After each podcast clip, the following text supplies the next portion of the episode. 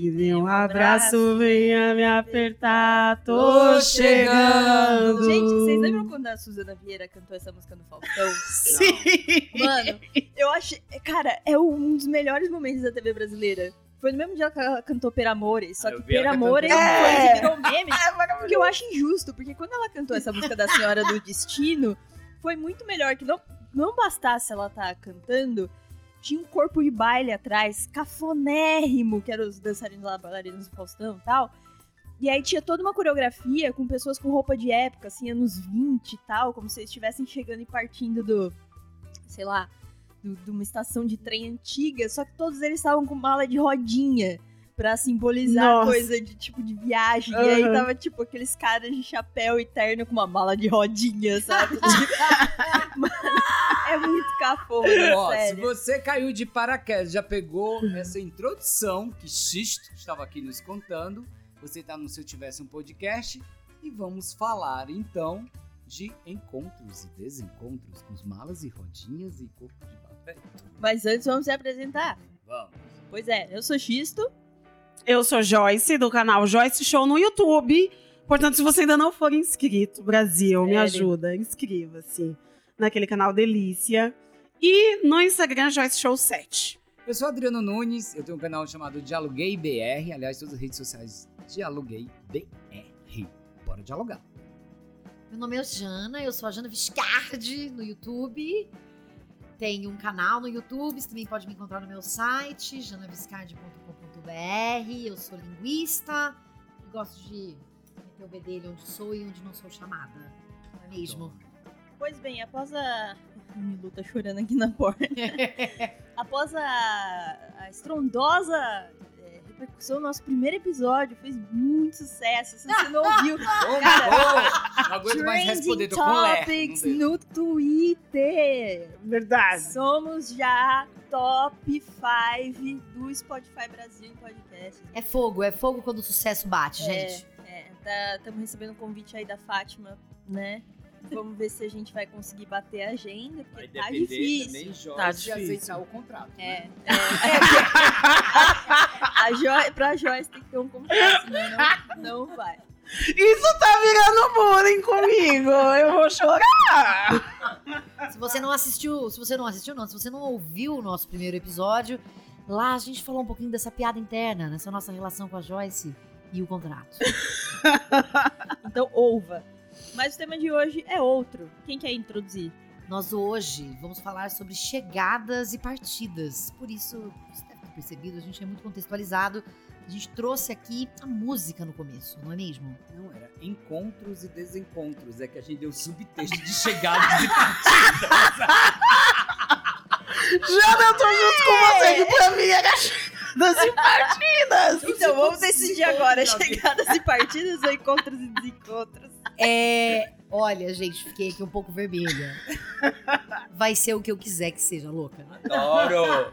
Aliás, você tá introduzindo. É encontros e desencontros plus chegadas e partidas. O Adriano, não me deixa terminar de falar. Porque tá Na tudo. verdade, eu tava só no meio. É, É mentira. Eu- Que mentira, ela não sabia. gente, tá tudo no mesmo campo semântico. É, boa. É isso aí. E eu Isso que importa. pensando, tô pensando em chegada em partida também. Não Fiquei pensando em encontro e desencontro. Sei. Mas quando- eu falo encontros e desencontros, a primeira coisa que eu lembro é o filme da Sofia Coppola. Que no Brasil a tradução, o título ficou como Encontros e Desencontros. Mas que na verdade o título original do filme é Lost in Translation, que seria algo do tipo Perdido na Tradução. Que é um dos meus filmes favoritos da vida. É, tô introduzindo já, porque, né? Enfim. Que é com Bill Murray e a Scarlett Johansson. E a Scarlett Johansson ainda não era a Scarlett Johansson. Acho que esse foi o primeiro filme que deu um, um, upgrade na, na, na carreira dela de atriz, assim. Mas é muito louco porque você vê é, nesse esse, esse filme é basicamente esse frame aí de poucos dias da relação entre esses dois personagens, que não é uma relação ah, amorosa, sexual, é uma relação afetuosa, esquisita até certo ponto, mas é muito interessante de ver. É, só que é, um, é isso, é um frame, é um negócio muito. Vai mostrar aquilo ali durante uma semana e acabou. Você não sabe o que, que- que vai acontecer, assim. Tanto que. Alguém se encontrou aí. Tanto que uma das cenas mais marcantes do filme é a cena final, onde esses, esses dois personagens se, se separam, né? Que eles, eles os, os caminhos deles se separam, porque um deles tem que ir embora, enfim. É, E aí é muito louco, porque no fundo, né, essa é a minha leitura do filme, é essa reflexão sobre é, os encontros e desencontros. Mas enfim, no meio de tantos desencontros que a gente tem na vida, a gente vai se encontrar nos lugares mais bizarros, às vezes, mais inusitados. No caso, os dois personagens são americanos que se encontram no Japão, com as pessoas menos óbvias é, que a gente possa imaginar. Ele, cara de 50, 60 anos, ator, em fim de carreira, fazendo uma propaganda de um uísque cafonérrimo. Ela, uma menina de 20 e poucos anos, que acabou de terminar a faculdade de filosofia e não sabe o que vai fazer da vida. Teoricamente, esses personagens são incompatíveis, mas eles constroem ali, eles se encontram ali, constroem uma narrativa muito louca. É, Enfim, fiquei pensando nisso. Era só isso mesmo. Não, e você falou desse filme, eu tava, tô aqui com meu celular ligado, porque eu tava tentando lembrar. Eu tenho uma péssima memória para as histórias dos filmes, mas quando você falou desse filme, eu lembrei do filme Medianeiras também. Que é aquele filme argentino, vocês já viram? Não. Nesse filme fica esse casal, que não é um casal, um homem e uma mulher, que eles é, é argentino o filme, eles estão em Buenos Aires. E aí eles ficam, eles se cruzam, mas nunca se encontram. Então são duas pessoas que são sozinhas, solitárias, enfrentando, lidando com a experiência de estar na cidade, e eles nunca se encontram. Então lidam com os amores, os desamores e essa solidão, mas fica mostrando essas duas histórias, eles não, não se, eles se cruzam, mas não se encontram. Então é, é- me veio também isso na cabeça, né? Eu, eu acho que quando a gente fala de encontros, desencontros, de como as pessoas se encontram e se conectam, a gente pode falar também desse lugar da solidão, né? Que eu acho que o lugar do desencontro pode ser o lugar da solidão. Às vezes você pode encontrar pessoas e mesmo assim se sentir sozinho. E muitas vezes você se sente sozinho é, Estando com muitas nesse pessoas. lugar, Sim. estando com muita gente, É. né?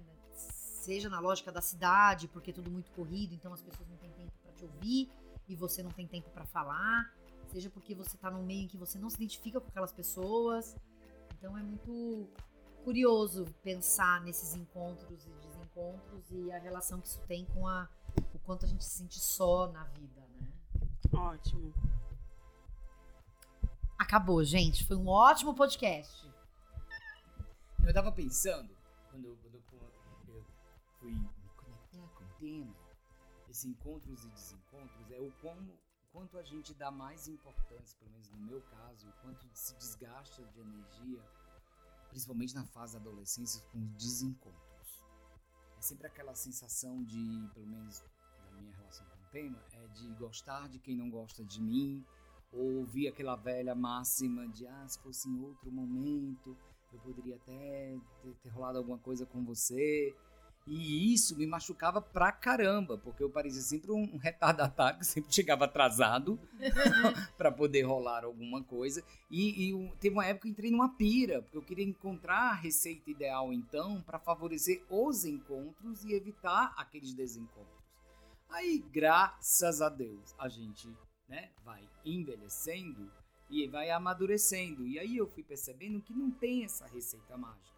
E para que haja encontros, geram-se muitos desencontros. E aí quando veio o advento da tecnologia, que veio essa facilidade, de novo, da busca dessa relação, talvez por fuga dessa solidão, é, a gente pensa que vai facilitar encontros e aí você agenda mais desencontros e de novo aquela sensação de perda. Sim.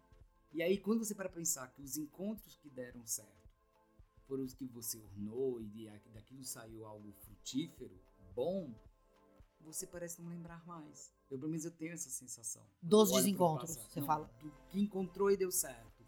Me marcaram mais os desencontros. É como se fosse Entendi. o amor não resolvido, o amor platônico.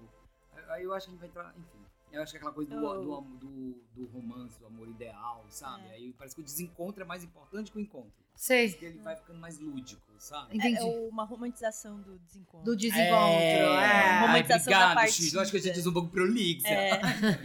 Não, é, eu, eu lembrei do, do lance que eu tinha, você falou de adolescência, por exemplo, eu tinha uma amiga no colégio de quem eu gostava muito, assim, ela era uma puta amiga, assim.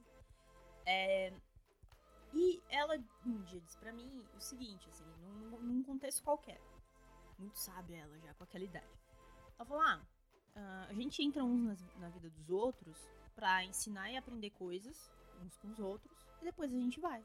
Quando terminar o que a gente tem que aprender é, da- daqui dessa relação, a gente sai, a gente vai embora da vida um do outro, e é isso. E eu lembro de ter sentido um desespero enorme, porque eu não queria que ela sumisse da minha vida. Minha, porra, minha melhor amiga e tudo mais. E acontece que, tipo, sumiu depois de um tempo. Depois que eu aprendi o que eu tinha que aprender com ela, ela aprendeu o que eu tinha que aprender comigo. Se você estiver ouvindo, apareça. É, tipo, é uma, pessoa, é uma pessoa que eu lembro com muito carinho, mas hoje em dia a gente não tem mais nada a ver. Hoje em dia a gente seria incapaz de conviver, porque hoje em dia a gente não faz mais sentido junto. A gente fez sentido naquele momento, assim. Então foi um encontro que aconteceu, foi um encontro que terminou e é isso, assim, sabe? É, e, e sobre essa questão da, da romantização do, do desencontro, né? Hollywood aí. Hollywood Ah, sim, É. batendo na cabeça. velocidade sim. Os romantistas do século XIX aí também, entendeu? Romeu e Julieta, Shakespeare lá atrás, É. né? Querendo ou não, essa romantização tá ligada um pouco. A gente pensa a primeira coisa em relações amorosas, né? Então, tipo, porra, ninguém. Shakespeare não contou a história do Romeu e da Julieta que se conheceram jovens e as famílias se amavam, e tiveram vários filhos e não, não, não. não. Romeu e Julieta de famílias opostas que se mataram porque o amor Isso. deles era impossível no plano real. né? Enquanto você estava falando, eu pensei que, então, alguns dos desencontros que a gente experimenta na vida tem a ver com os ciclos que a gente vive de vida, né? Enquanto estava falando, eu fiquei pensando nessa coisa do colégio. Que é tudo muito visceral, né? Pelo menos foi pra mim. Eu estudei em escola pública até a sétima série. Então lá eu tinha um núcleo de colegas. Eu estudei em alguma, em duas escolas diferentes. Duas, foram duas escolas diferentes. Então, primeiro esse primeiro desencontro, né, de você desfazer esse laço para encontrar outras pessoas. É como se eu não devesse fazer isso, né? Porque eu já tinha um lugar e eu pertencia a esse lugar. E aí você se desloca para uma outra escola e eu fui para uma escola é, que era uma cooperativa de ensino. E eu costumo dizer hoje, você, meu colega de turma da dinâmica de Votuporanga, se estiver me ouvindo, eu não quero ofender ninguém. Mas, gente- Mas- eu fico com essa ideia de que era assim, eram pais que não tinham muita grana, mas sei lá, queriam que os filhos fossem para faculdade e imaginavam que o melhor lugar era estudar com um método, tipo apostilado, né? E aí chegou essa essa cooperativa de ensino que cobrava muito menos. Então, neste lugar, você tinha ou gente de escola pública, ou os caras de escola particular que foram expulsos da escola. As treta. e que tinham que estar ali naquele lugar. E é uma loucura, porque era um monte de gente que vinha de universos muito diferentes e que foram para esse lugar e que viveram grandes encontros, deixando essas outras pessoas para trás. E é muito engraçado, porque a gente vive esse período, acho que de maneira muito visceral. Eu lembro que quando eu estava terminando o colegial, eu queria muito estudar fora, eu tinha muito essa vontade. Meus pais sempre quiseram que eu que, queriam que eu estudasse, então fizeram de tudo pra gente estudar. E eu lembro então que eu tinha esse desapego com o sair, estudar, então, portanto, fazer outra, encontrar outras pessoas na vida. Eu nunca tive medo desses novos encontros, mas ai, como era sofrida a ideia de que aqueles amigos não iam estar mais lá. E aí era como se eu tivesse que manter na minha cabeça que essas pessoas sempre iam ser minhas amigas. E hoje, quando eu olho pra trás, algumas dessas pessoas continuam sendo gente que mora muito no meu coração, com quem eu encontro com pouquíssima regularidade. Mas é como se também essas pessoas, com quem eu hoje não tenho tanta intimidade, mas com quem eu encontro e sinto uma, uma singularidade aí nessa relação, são essa maneira de eu me manter é, conectada e encontrada com o meu passado. Parece que Hum. é como se, estando com elas, eu me encontre novamente o tempo todo. Assim, nesses encontros eu me veja de novo quem eu era para poder ser o que eu sou hoje, sabe? Então eu acho que esses, esses encontros que, que vão nos levando ao longo da vida são os que nos fortalecem mesmo na vida. Não sei se tá fazendo algum sentido isso tudo que eu tô falando. Não, tá. Tá fazendo sentido. E aí, pegando nessa época de, de colégio, de escola e tal, eu também sempre me senti. E na verdade, eu sempre fui mais sozinha, né? De, de ter que falar com as pessoas. Eu sempre fui muito comunicativa. Então, minha amizade, na verdade, desde a escola, sempre foram os professores, a diretora, a coordenadora, e nunca muito os meus colegas de sala de aula. Era porque eu tinha que fazer trabalho com eles, enfim. Mas sempre foi uma galera que, quando eu me relacionava, eu ficava assim: meu Deus, onde que eu vou encontrar a galera que é a minha galera? E eu nunca me sentia bem com aquelas pessoas. E aí eu ficava, meu, onde será que eu vou encontrar? E aí, o meu irmão, quando entrou no teatro, ele falou assim: Joyce, eu descobri um lugar que lá você vai amar e que você vai ser quem você quiser ser. Daí eu falei assim: ai, Diego, onde? Ele, você precisa fazer teatro. E na época eu tinha 11 anos. Eu falei assim: mãe, eu preciso fazer teatro. E lá não podia fazer com 11 anos. Eu falei assim: não, ai, que raiva, que não sei o que, eu não tenho amigos, eu não tenho ninguém. E aí, as pessoas que eu tinha na, que ia fazer trabalho em casa sempre, ah, tinha que fazer trabalho em casa, porque o meu pai sempre levava coisa pra galera comer, então tinha que ser em casa. E aí eu ficava, gente, na hora que eu entrar no teatro, eu vou parar de falar com todo mundo. Não vai ser mais na minha casa! Eu vou encontrar uma galera que vai ser outra vibe. E foi muito isso. Quando eu entrei no teatro, mudou muito a, a minha formação intelectual, social também.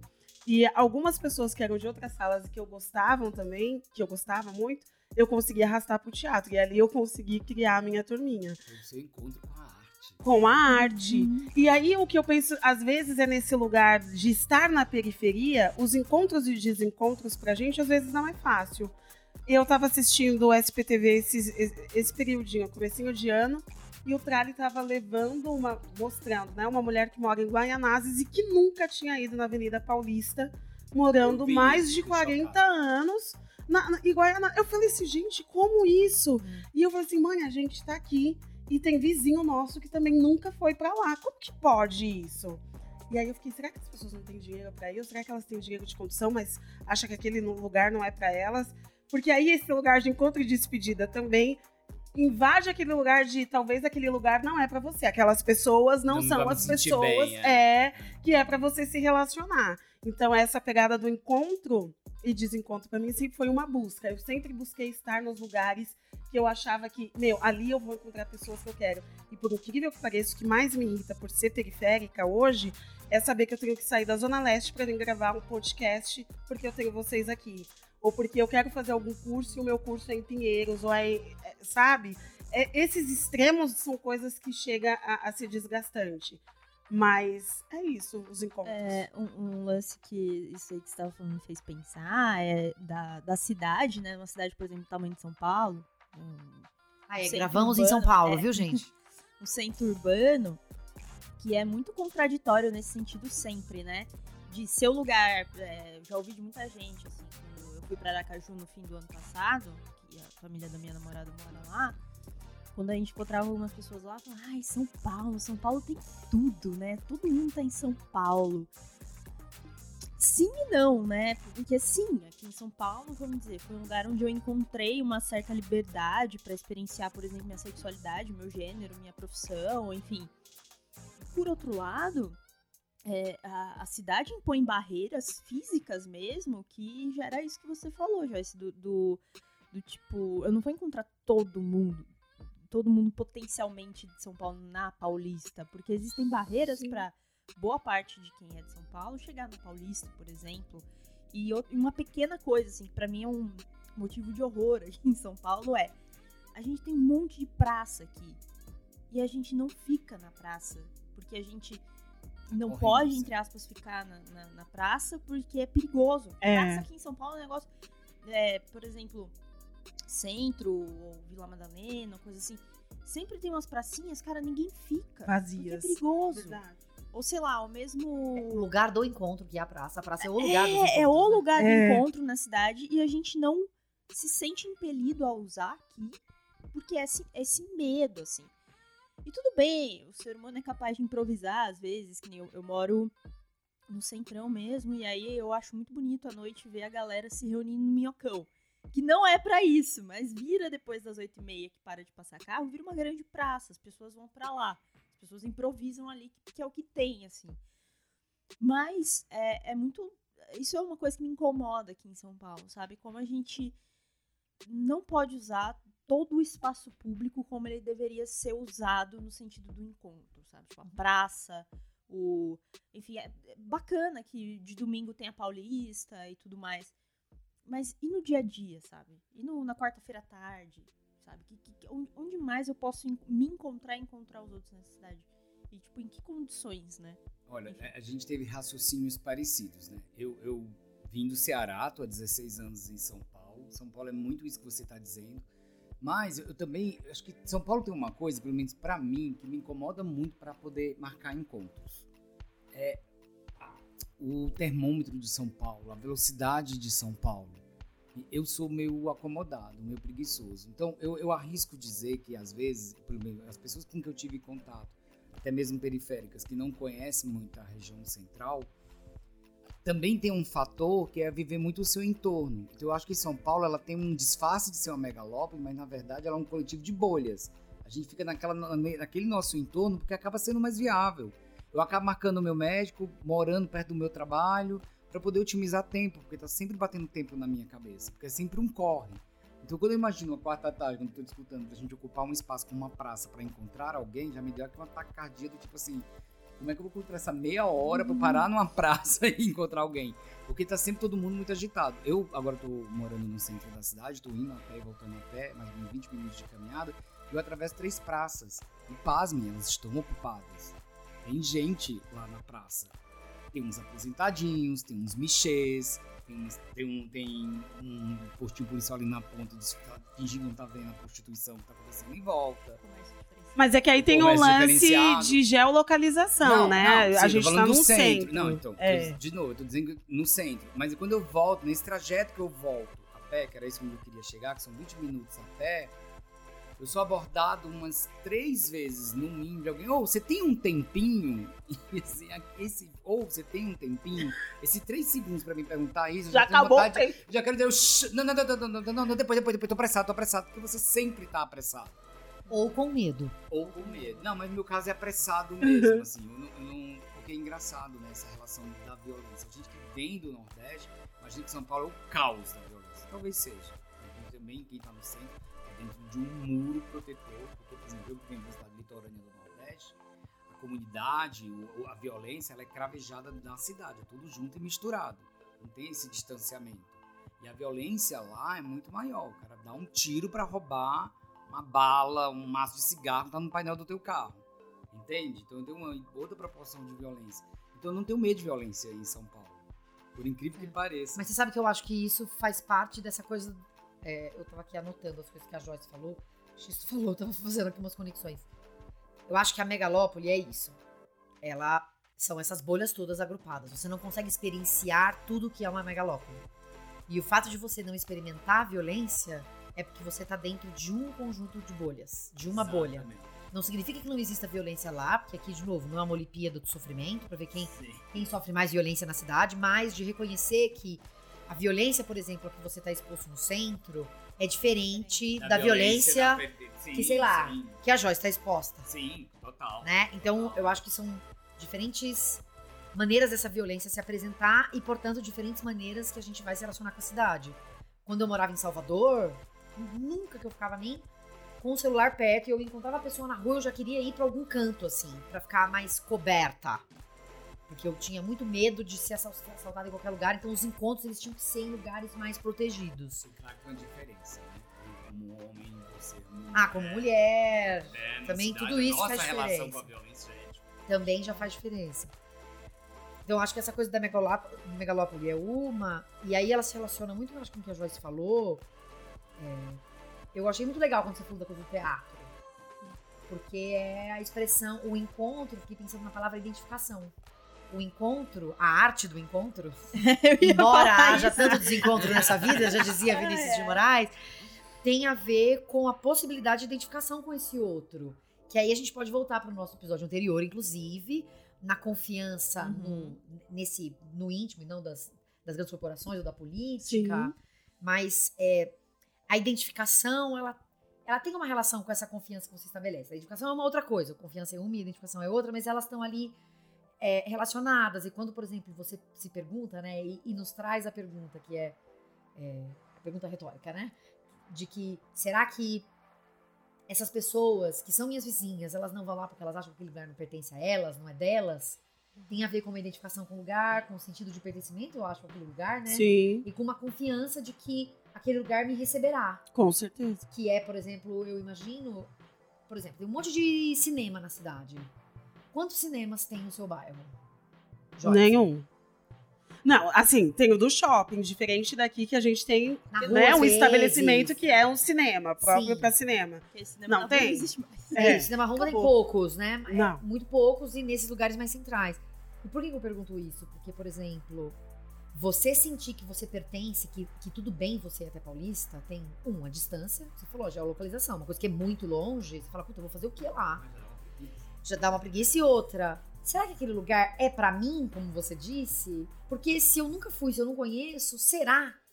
Será que eu vou me sentir bem? Será que a maneira como eu me comporto atende ao que é aquele lugar? Então, você tem sim. do que você vai Né? vestir, né? Tudo Exatamente, se como- incomoda, né? e- Quais é. são os códigos do lugar? E quando você pensa o encontro, e se o encontro vai virar um desencontro e um desconforto absoluto, esses elementos todos eu imagino que estejam relacionados. Então, quando você fala do teatro, eu fiquei imaginando, sabe? Na escola, sem conseguir se conectar com as pessoas, e de repente no teatro falar, ai, cacete, eram vocês! Vocês Exatamente. todo?" E a Bruna, que é uma das amigas que eu tenho desde a época assim, de, de prézinho, quando eu falei pra ela, Bruna, estreou o Topo da Montanha no Teatro FAP, vamos. E, Olha, eu peço pra minha mãe, minha mãe disse que paga pra você, pra você ir junto comigo. Ela falou assim, Joyce, eu não vou. Eu falei, Bruna, mas por que, que você não vai? Ela, Joyce, aquele lugar não é pra gente. Eu não sei como que você tem coragem de ir nesse teatro. Eu falei, mas quem disse que não é pra gente, Bruna, ir no teatro? E, Tem e uma na plaquinha. FAP, é. Não, só tem uma catraca. Aí ela pegou e falou assim: ah, eu não vou porque eu não tenho roupa pra ir. Eu não vou porque é um lugar muito chique. Eu não vou porque eu não vou me sentir bem. Aí eu falei assim: então, eu vou ir porque eu não tenho roupa pra ir. E eu vou ir porque é longe pra caramba. E eu vou ir porque lá é o meu lugar. E sim, quando eu cheguei no Teatro FAAP, descendo as escadas, eu senti o que a Bruna não queria ter sentido. Que foi um olhar tipo: o que, que você tá fazendo aqui? E aí eu falei assim, cara, por que, que tem que ter esse olhar? Me chocou na hora. Eu fiquei totalmente desconfortável de ir na bilheteria, pegar o meu ingresso, porque eu falei assim, meu, é tudo que a Bruna falou mesmo que ela não queria sentir. E como é que eu lido com isso? Sempre sentindo isso e estando em todos esses lugares sempre. E isso num teatro de uma cidade que tem como uma máscara social uma cidade da diversidade. Porque se você pegar o recorte do Brasil e de outras que vai ouvi- ouvindo fora de São Paulo, isso que você está dizendo é uma proporção ainda maior.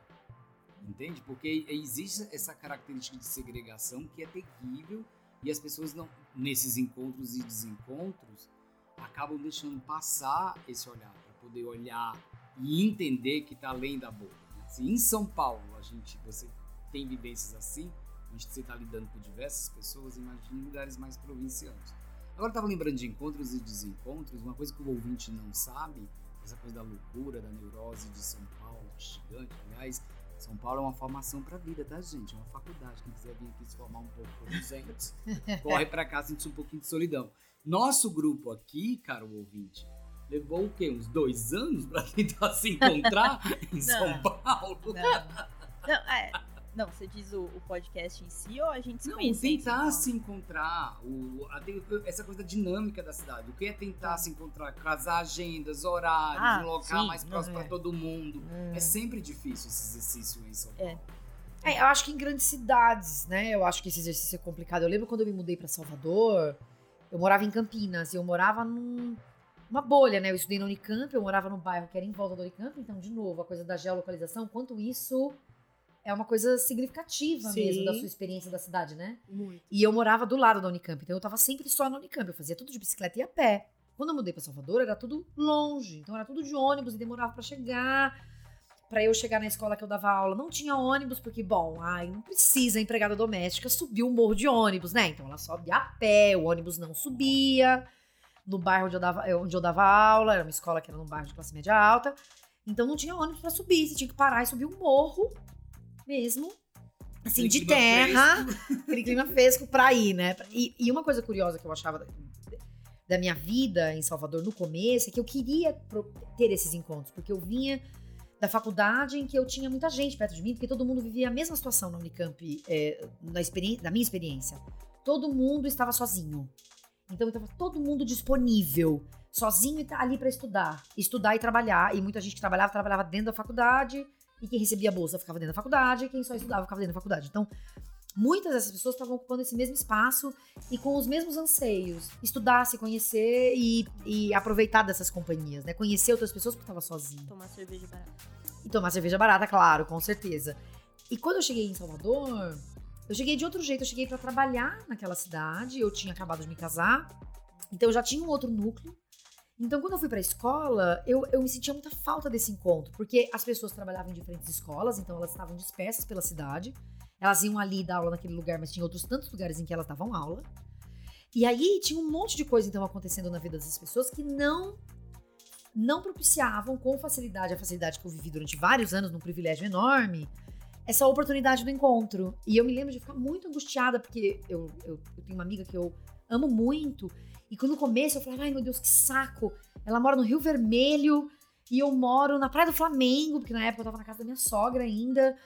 E era muito longe a nossa casa uma da outra. E eu queria muito ser amiga dela. Ananda Amaral, te amo. Amanda, eu não seria seu amigo essa distância toda. E eu queria seria muito. mesmo. E eu queria muito que esses encontros, que a nossa vida fosse mais encontros e menos desencontros, e não só, então, portanto, desencontros de ideias, mas físico mesmo, né? A gente tá falando, acho que muito disso aqui. E era difícil, porque ela tinha uma rotina muito intensa de trabalho, porque ela morava do outro lado da cidade, e porque eu tava me adaptando a essa nova lógica em que eu não morava, eu não tava mais na Unicamp, em que tava todo mundo nesse mesmo lugar, mesmo quem tava trabalhando ou quem tava só estudando, tava todo mundo meio que no mesmo lugar. Todo mundo morava no mesmo lugar, todo mundo praticamente dormia junto, sabe assim, tava todo mundo perto. E as pessoas encontravam atividades que as identificavam umas com as outras, então eu vou lutar pela moradia estudantil, eu quero montar o centro acadêmico, eu quero só estudar literatura, eu quero só fazer não sei o quê. Então, é, eu não sei se para todas as pessoas foram assim, mas muitas pessoas se encontravam nessas lógicas, digamos assim. Eu né? acho legal isso que você fala, quando a gente começa a perceber que essas relações de encontros e desencontros, elas também são muito relacionadas à relação eh, social e econômica dessas pessoas. Porque aí você diz, é, é uma galera que ali eu estudei e fiquei ali naquela bolha. Daí vou, vou trabalhar para Salvador, mas aí a, a relação social de amizade vai ser com as pessoas pertencentes àquela bolha também sua Sim. de estar ali. Agora, quando você está na periferia e que você não vem para esse pra esses extremos que Ah, são os de vocês, a gente não tem isso, não tem esse acesso, né? Sim. E se você trabalha no mercadinho de casa, ou se você trabalha no cabeleireiro, a sua relação vai ser sempre aquela e não chega até ser uma relação, às vezes, de tanta proximidade com as pessoas. É mais uma relação de trabalho. E aí a relação social estabelecida para ter uma amizade, um convívio, vai acabar sendo a família, a família do seu namorado, e aquela fica sendo a relação estabelecida. Mas quero- quando você é criança também? Porque a- eu, não pra dizer que não é que não é só na periferia que seja assim, Sim. mas na minha na- a percepção dentro daquilo que eu vivi é que quando eu fiquei adulta, isso ficou cada vez mais nessa lógica que você estava dizendo. Ah, tá. Como é que era pra você como criança, por exemplo? É, Quando a criança. Você consegue sim, se lembrar sim. como era isso? Não, era a mesma coisa. Certo. Ah, tá bom. Muito, muito isso. E ainda mais quando família, a minha mãe. Se eu sou chata, a minha mãe é dez vezes mais chata do que eu. Então a gente já era uma família assim, uma mãe que assim, você não vai pra casa dos seus primos, porque a sua prima te chama, te chama de macaca. Então a gente já perdeu ali o convívio com aquela família. Então se você se Por relaciona razões, com inclusive, justíssimas. né? Exato. Então, são outros primos que sempre quando você vai na casa deles, ai não, não vai brincar com a Joyce. Não, porque, ah não, porque a Joyce se, a Joyce se joga no chão, a Joyce não sei o quê, tem que brincar certinho. Então, eram coisas que a gente, a minha mãe, não, vocês vão brincar em casa, no quintal de casa, fazer o que vocês quiserem. Então, sempre foi bem difícil também. Eu quero fazer uma declaração pra você, Joy. Diga. Porque uma coisa que eu tava lembrando desse negócio de encontro e desencontro, o nosso encontro. É, A gente se achou pelo o YouTube. Lá, lá, lá, lá.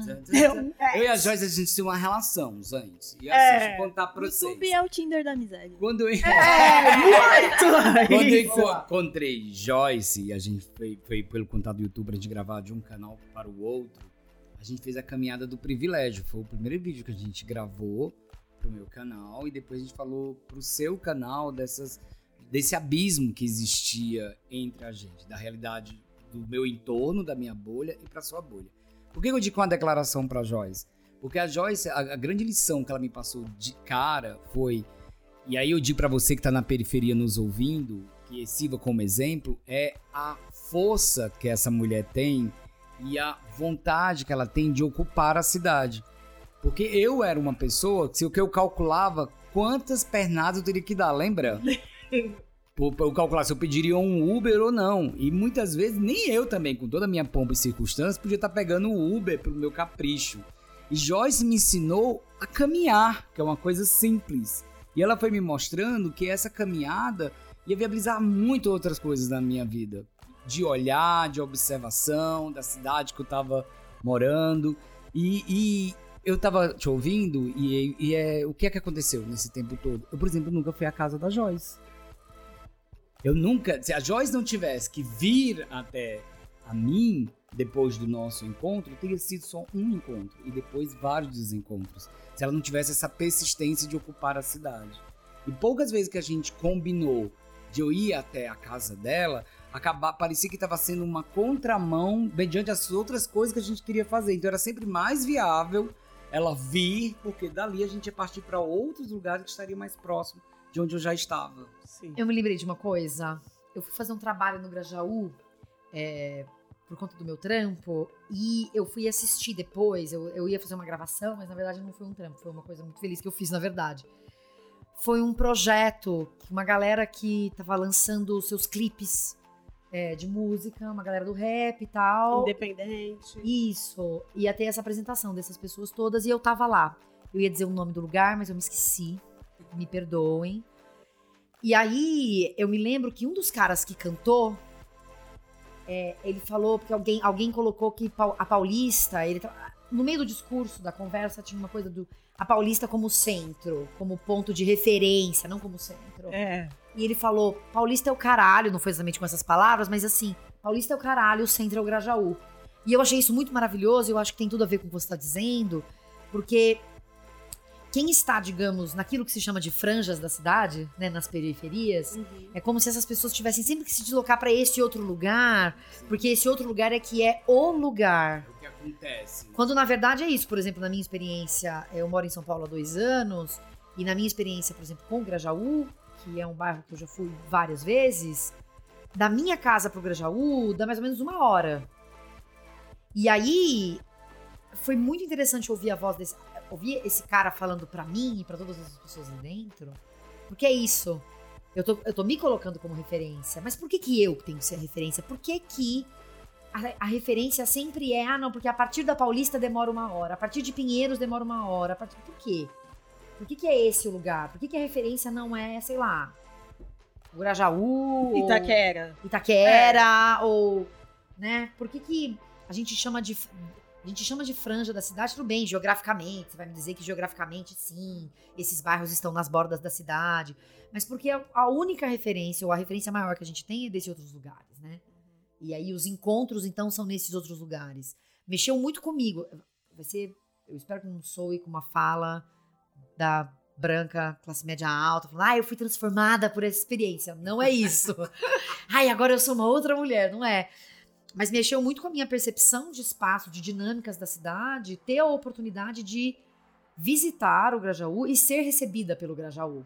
De ir em vários eventos lá, de, de estar é, naquele espaço e andando naquele espaço, indo na ilha, conhecendo, andando e vendo, conversando com as pessoas que lá residem, para entender justamente que essas dinâmicas das cidades elas estão todas aí, elas estão sendo construídas nesses tecidos, enquanto eles estão É acontecendo. importante que te ocupe isso E eu também. preciso me mobilizar para ir para aquele espaço Com certeza. né? A minha amiga Denise Alves, que é uma cantora fodástica, ela faz o show dela no Sesc Interlagos, eu tenho que ir no Sesc Interlagos. Eu não tenho que esperar que ela faça um show na Vila Madalena pra eu querer ir na Vila Madalena. Mas acontece muito. Teve uma época, quando eu tava terminando o teatro, a gente faz aqueles né, ensaios, aquelas coisinhas pra terminar. E aí ia ter apresentação no SESI, aí Carvalho. E aí eu chamei meus amigos que moravam pra cá. E aí era assim, de todos. Eu falei assim, meu, eu vou chamar, eu vou me chatear. Eu falei assim, não, mas eu vou testar. Aí eu chamei. Eles, ai, Joyce, mas quando apresentar aqui no SESI, olha, tem o SESI Vila Leopoldina, tem o SESI não sei o quê. Vocês não vêm pros outros SESIs? Eu, não, gente, é só aqui. A conclusão do curso é aqui no SESI. Eles, ai, amiga, não vai dar pra eu ir, porque, olha, eu saio de serviço tal hora, sabe? Sei que lá. E aí co- começam a colocar os obstáculos que eu fico, meu, eu moro aqui e eu não coloco esses obstáculos. Eu acho que talvez por essa necessidade daquilo que o Adriano falou, de não me conformar que aquele espaço era só aquilo que eu poderia, sendo que tudo pra mim são todos os espaços, todos os lugares são pontos de partidas, é, que eu acho um desaforo quando alguém fala assim, ai, não vai apresentar no SESI da Paulista? Não, é, é, é no Itaquera. E, e- e tem um lugarzinho da gente da bolinha que tá no centro, que a gente. Eu lembrei de um dia que você foi à minha casa, a gente ficou na conversa, deu tipo quase 11 e meia da noite. Aí você foi saindo do portão, me despedir de você, você começou a ir a pé. Eu falei, ô, mas você vai a pé? Você você não quer dormir aqui em casa? Você lembra disso? Lembro. Tá tarde. Aí você olhou pra mim e falou assim: Eu sou da quebrada, mano. Tá me estranhando? Tipo assim. Porque você tinha uma outra relação com a cidade e, e- e não era uma questão de escolher. Você tinha que andar aquele lugar, você tinha que voltar pra sua casa. Era essa a sua realidade. Aí isso foi um choque de perceber como muitas vezes a gente vai se engessando e achando, a partir que eu acho que é o grande erro, todo mundo achar que quando vai marcar encontros, e aí pode virar desencontros, de partir pela tua realidade e não da tua cidade. né? Como a gente falou, é um megalópole, mas mesmo assim a gente fica tentando restringir. Talvez fiquei pensando, será que eu usei muito desculpa de tempo? Pode ser, porque na verdade é por, por outros desgastes, Sim. É, né? porque você está acostumado a andar 10 minutos para chegar no seu lugar, porque agora você mora perto do trabalho, mas inclusive isso é um privilégio, né? a gente poder viver perto do trabalho. Sim, Por exemplo, sim. os meus colegas que trancam, trampam comigo e moram no Guarajaú, eles andam uma hora pra chegar, sei lá quanto tempo eles andam pra chegar no trabalho. Eu ando 30 minutos, eu ando metade do tempo. A minha E- amiga, a minha amiga da minha Então, mesa ao lado é de Ferraz de também. Vasconcelos. Ela leva 2 horas e 40 É isso, três isso horas. transforma a Ferraz. maneira. Minha- Grande Ferraz. Eu tenho uma parte da minha família é que mora lá em Ferraz de Vasconcelos. Pois é, ela leva Boa. acho que 3 horas pra chegar. Isso. no trabalho. É. Isso, dem- isso Meus modifica. pais moram em Poá. Quer dizer, agora eles moram mais em Poá, agora eles moram em Praia Grande, mas eles moram em Poá. Então, isso modifica muito a maneira como a gente se relaciona a- a- aos nossos aos espaços. Isso faz com que a gente modifique a maneira como a gente constrói esses encontros. Então, é exato, acho que esse exemplo que você deu é bom, é isso. Tipo, a Joyce vem pra cá e você nunca foi pra lá. E, e como é que, então, portanto, a gente entende o nosso espaço como um espaço que é o que deve ser ocupado. E aquele outro espaço, É. ai, aquele Não, espaço que é não a precisa, referência vem que é cá. pior, né? Que É, o meu é a referência. É, esse é. lugar é a referência. Eu queria perguntar para vocês que estão Tá. morando ne- nessas localizações mais centrais aqui, né? Por exemplo, eu, por morar na periferia, nunca foi um problema para mim, por exemplo, ter que ir pro Grajaú. Eu, que nem o Adriano, uma vez que foi na minha avó, Joyce, mas será que aqui é seguro? Eu Não, mas eu, eu perguntei, eu ficava, estava em pânico. Porque a gente Eu discretamente subi o vidro do carro e falei assim: meu amor, tudo bem, estamos aqui desconstruído, mas linda, tamo bem aqui? Aqui é porque seguro. era uma quebrada que eu tava com medo mesmo. Uma das coisas que eu também acho, e eu acho que isso vem muito em relação a ter cursado rádio e TV, que sempre foi meu sonho, em ver como também, mais uma vez, a mídia tem um poder de relacionar e comunicar a vocês quanto aos espaços que são perigosos. Porque aí vocês vão achar que a Zona Leste, todo lugar da Zona Leste, é, perigoso. Então, se pra vocês aqui uma rua é perigosa, ir pra lá, pra vocês, não, é impossível, não vou, né, É. Joyce? E aí, uma das coisas, é isso que eu quero chegar nesse ponto. Eu, uma vez, ouvia muito falar que Paraisópolis, Heliópolis, era muito perigoso.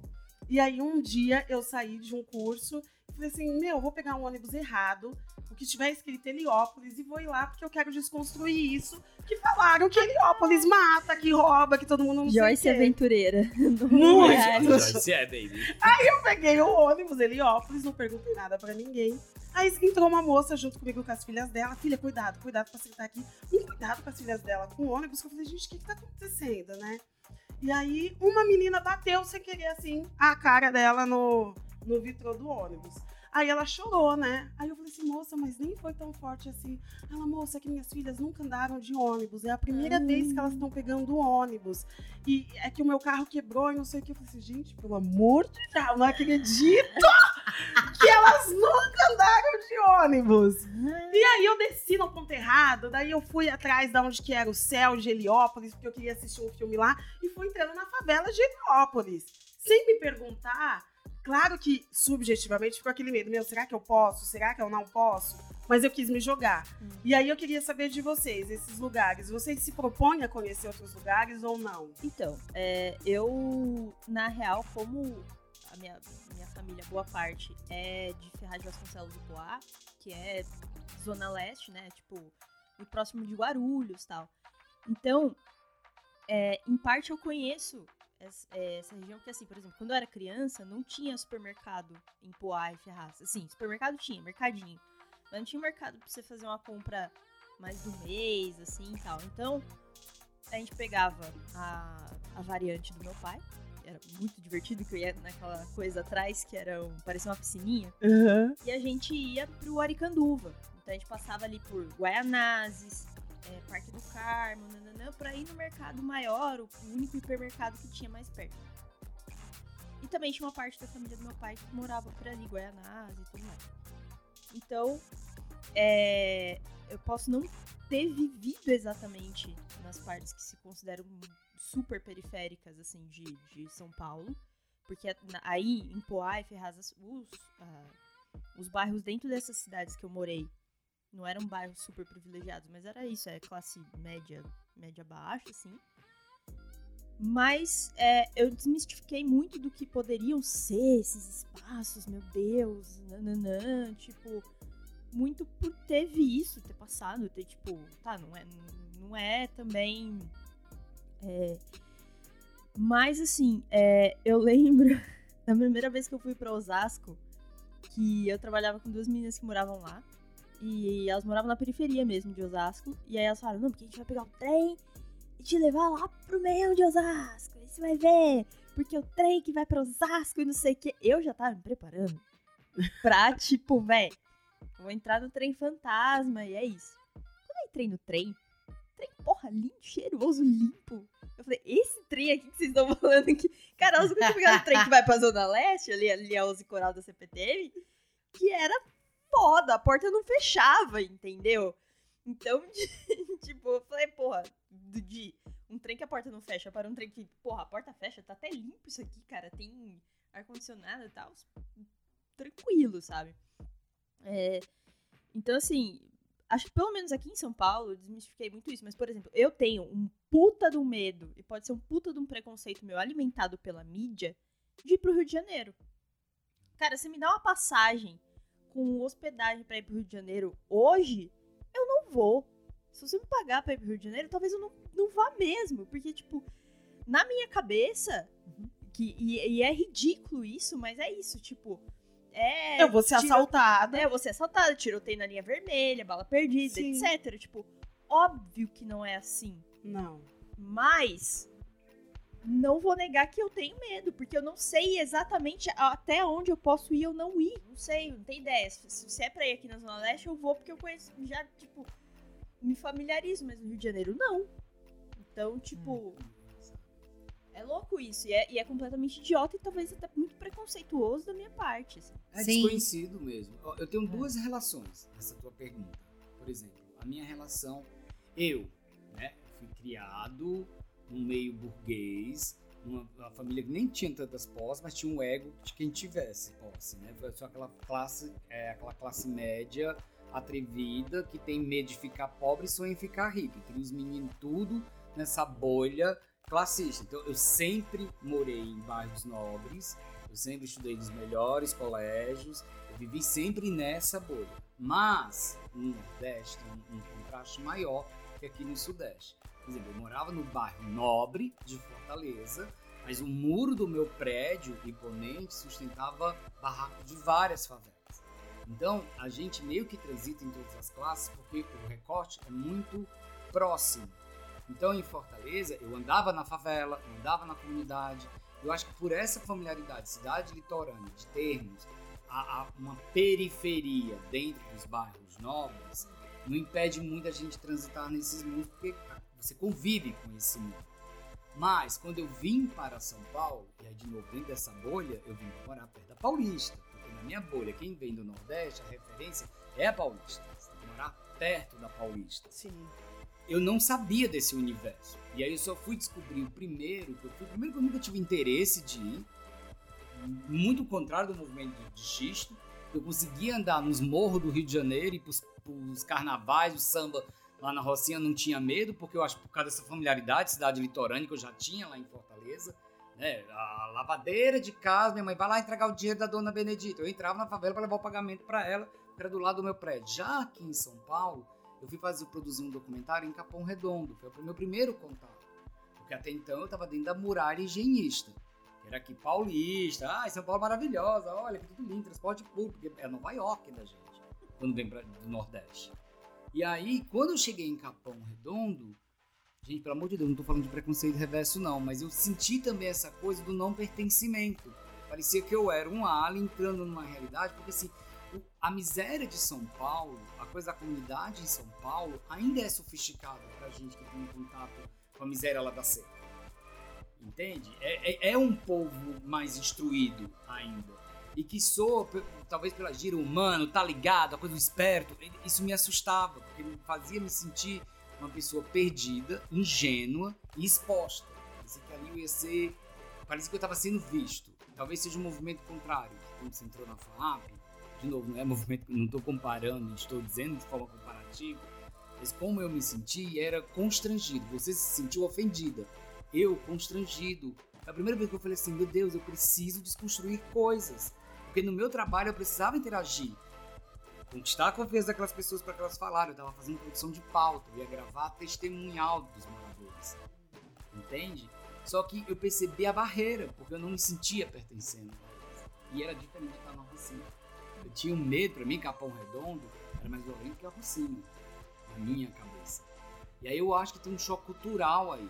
Talvez pela linguagem, pela vestimenta, por ser um outro tipo de miséria que eu não reconhecia como tal. Essa coisa do mundo novo, de você se sentir não pertencendo, te leva a dois lugares. Ou ofendido, ou realmente você ficar intimidado. Entende? Deu pra entender mais ou menos essa diferença? Acho que deu. É, Quando você estava falando, eu fiquei pensando, né? Eu acho que. Acho que a coisa do pertencimento, a palavra pertencimento, é, me parece uma boa maneira da gente pensar, então, nos encontros e nessas sim, barreiras. sim, sim. Porque, por exemplo, quando a Joyce fala da vinda dela, por exemplo, para a faculdade, dos preconceitos que sofreu e tal, você tem um problema, um problema de pertencimento que é dado por um problema estrutural.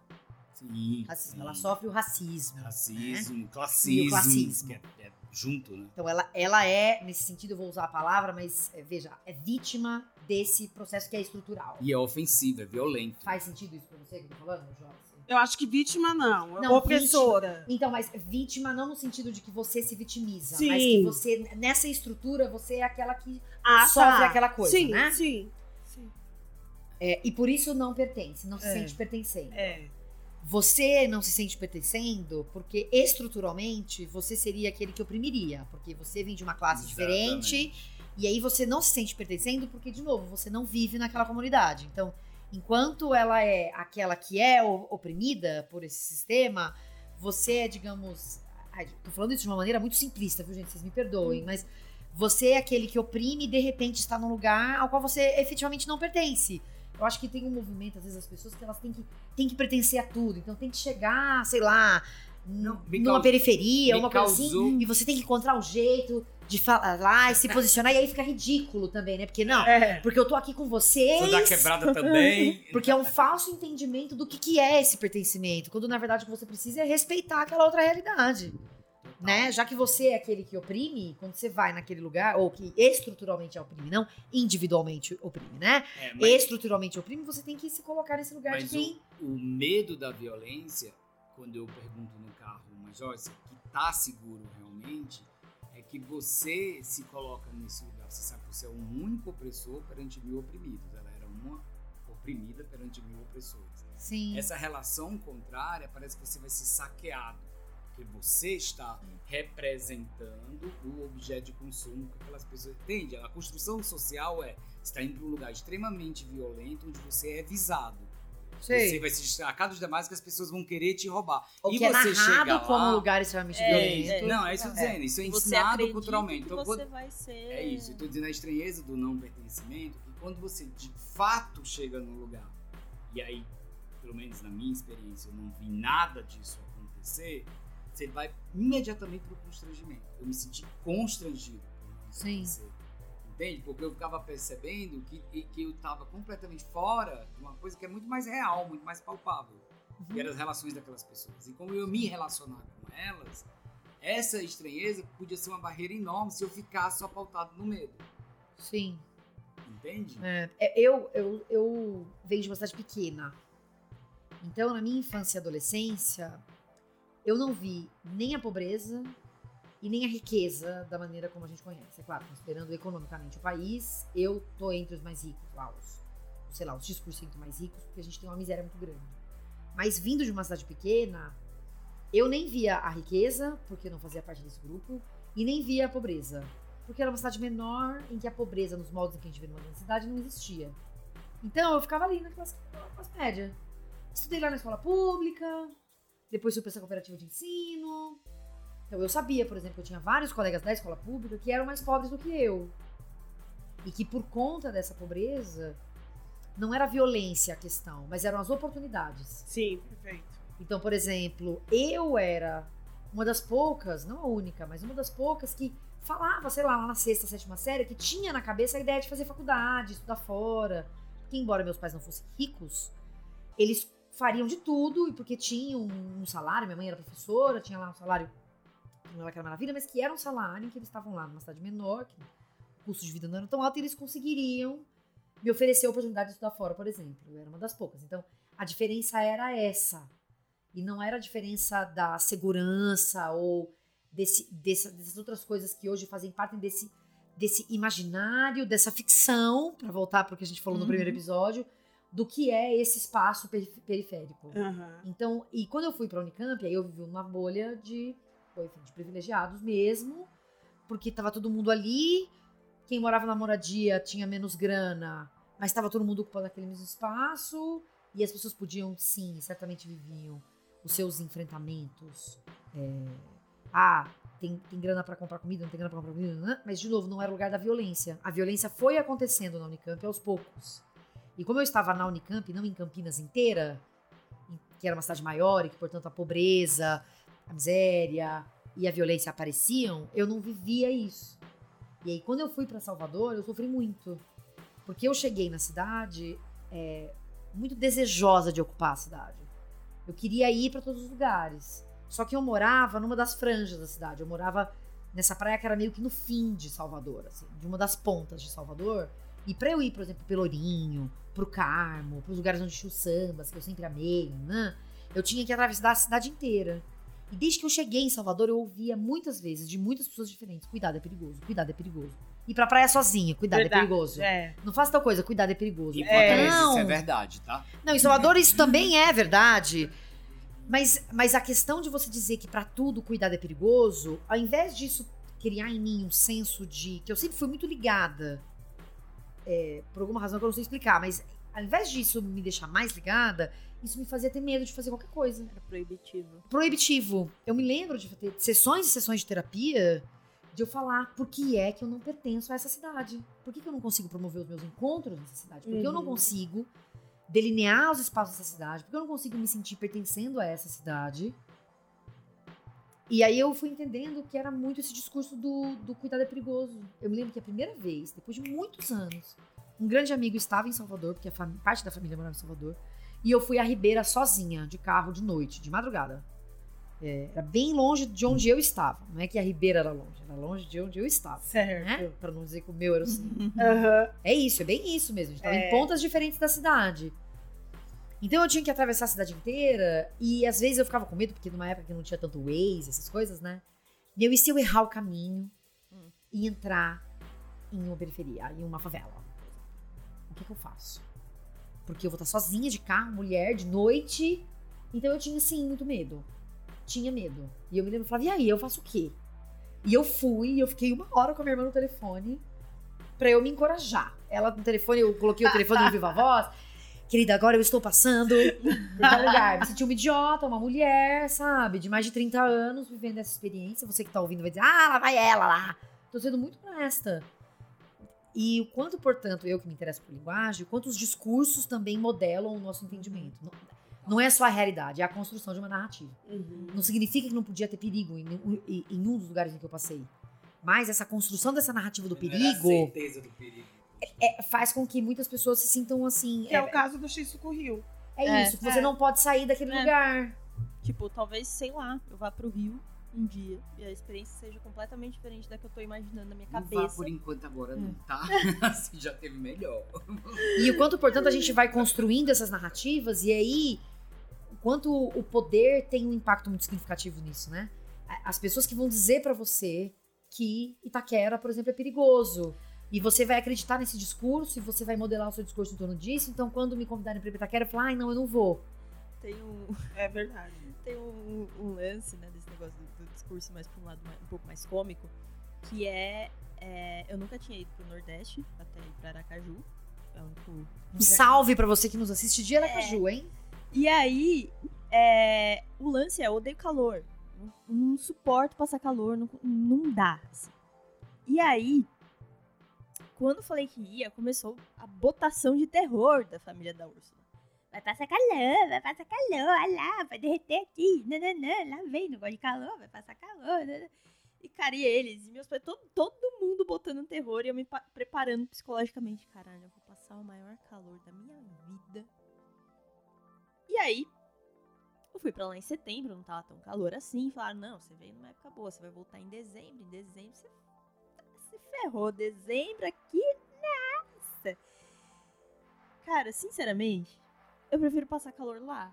E digo mais. É calor daqui é pior. porque- Nós também nos patrocinem, nos não, levem para mas Aracaju. A questão é, eu passo mais, menos calor lá em Aracaju em dezembro do que eu passo em São Paulo em dezembro. Com certeza. Essa cidade é um micro-ondas. Não Sério? tem vento. Total, vive já te disse isso. Tem vento em todo lugar em Aracaju. Você tá debaixo de uma sombra, você tá Entendeu? fresco, meu amor. Aqui não, você tá cozinhando uma panela de pressão. É. Aqui, aqui não tem salvação. Eu não acho que Salvador, onde vivi, seja fresco em todo É, lugar. não. Não acho, não. Mas o calor é diferente. Salvador não vai bater 35 graus assim toda hora. Aqui, se olha no termômetro no meio do verão, tá 40, 38. É que aqui o problema é a sensação térmica. É, exatamente. Graças à sensação térmica. Da tem poluição, uma brisa um ar aqui. seco. Você É. vê lá, 32, só que você olha a folha da, da, da árvore, aquela árvore assim, triste, coitada.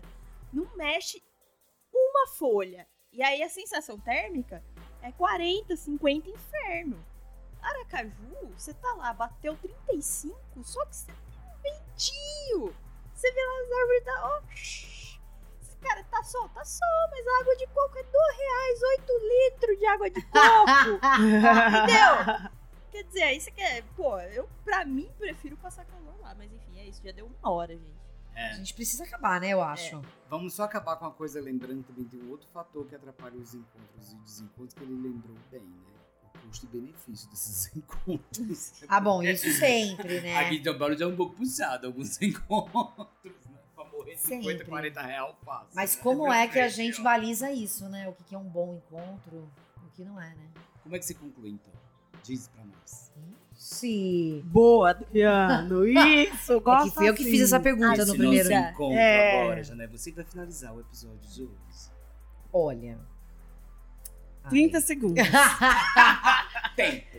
Eu acho que os encontros, eu acho que tem diferentes esferas de se pensar os encontros e o que a gente trouxe aqui foram elementos que têm a ver com tanto com interesses particulares, com essa coisa da identificação, com aqueles quando a gente encontra a nossa turma, né, como a Joyce trouxe, mas também para esses elementos que têm a ver com classe social, com disposição das cidades. Você vive numa Geografia. grande cidade, com a geografia mesmo das cidades e o quanto a classe social impacta no que é a geografia da cidade e, e o quanto vai permitir mais ou menos esses encontros é, das pessoas que vivem em diferentes pontos das grandes cidades, ao menos, em função dessa, dessa identificação que tem a ver com esses outros elementos, sei lá, que são sociais, que são também, eu acho que de raça, né, Joyce? Sim. É, que estão aí to- todos juntos e misturados, né? Eu acho que a gente tem que se permitir mais, vai parecer uma coisa tilelê, como diz o meu colega de trabalho, Gustavo. Ananéia. Mas se permitir mesmo mais, enxergar mais o outro para que esses encontros sejam mais possíveis, né? Se a gente se coloca sempre no centro, mesmo geograficamente ou psicologicamente, esses encontros eles são menos viabilizados porque a gente espera sempre que a gente seja o ponto De central partida. e de partida da história, É. né? Acabei. É isso. A Jaro. Temos mais um episódio. Esse foi mais um episódio do Se Eu Tivesse um Podcast. Esse podcast conta comigo, Xisto, com, Adriano Nunes. com, Jana Viscardi. com. Joyce Gervais. Espero que já estejamos em todas as plataformas. Disponível pra você o quê? Se deleitar através dos ouvidos. Siga a gente nas redes sociais que vão estar linkadas por aí. E é isso. Até semana que vem ou daqui a 15 dias. Isso. Até o próximo Até episódio. o próximo episódio, gente. Obrigada, Joyce. Arrasou. Tchau. Tchau.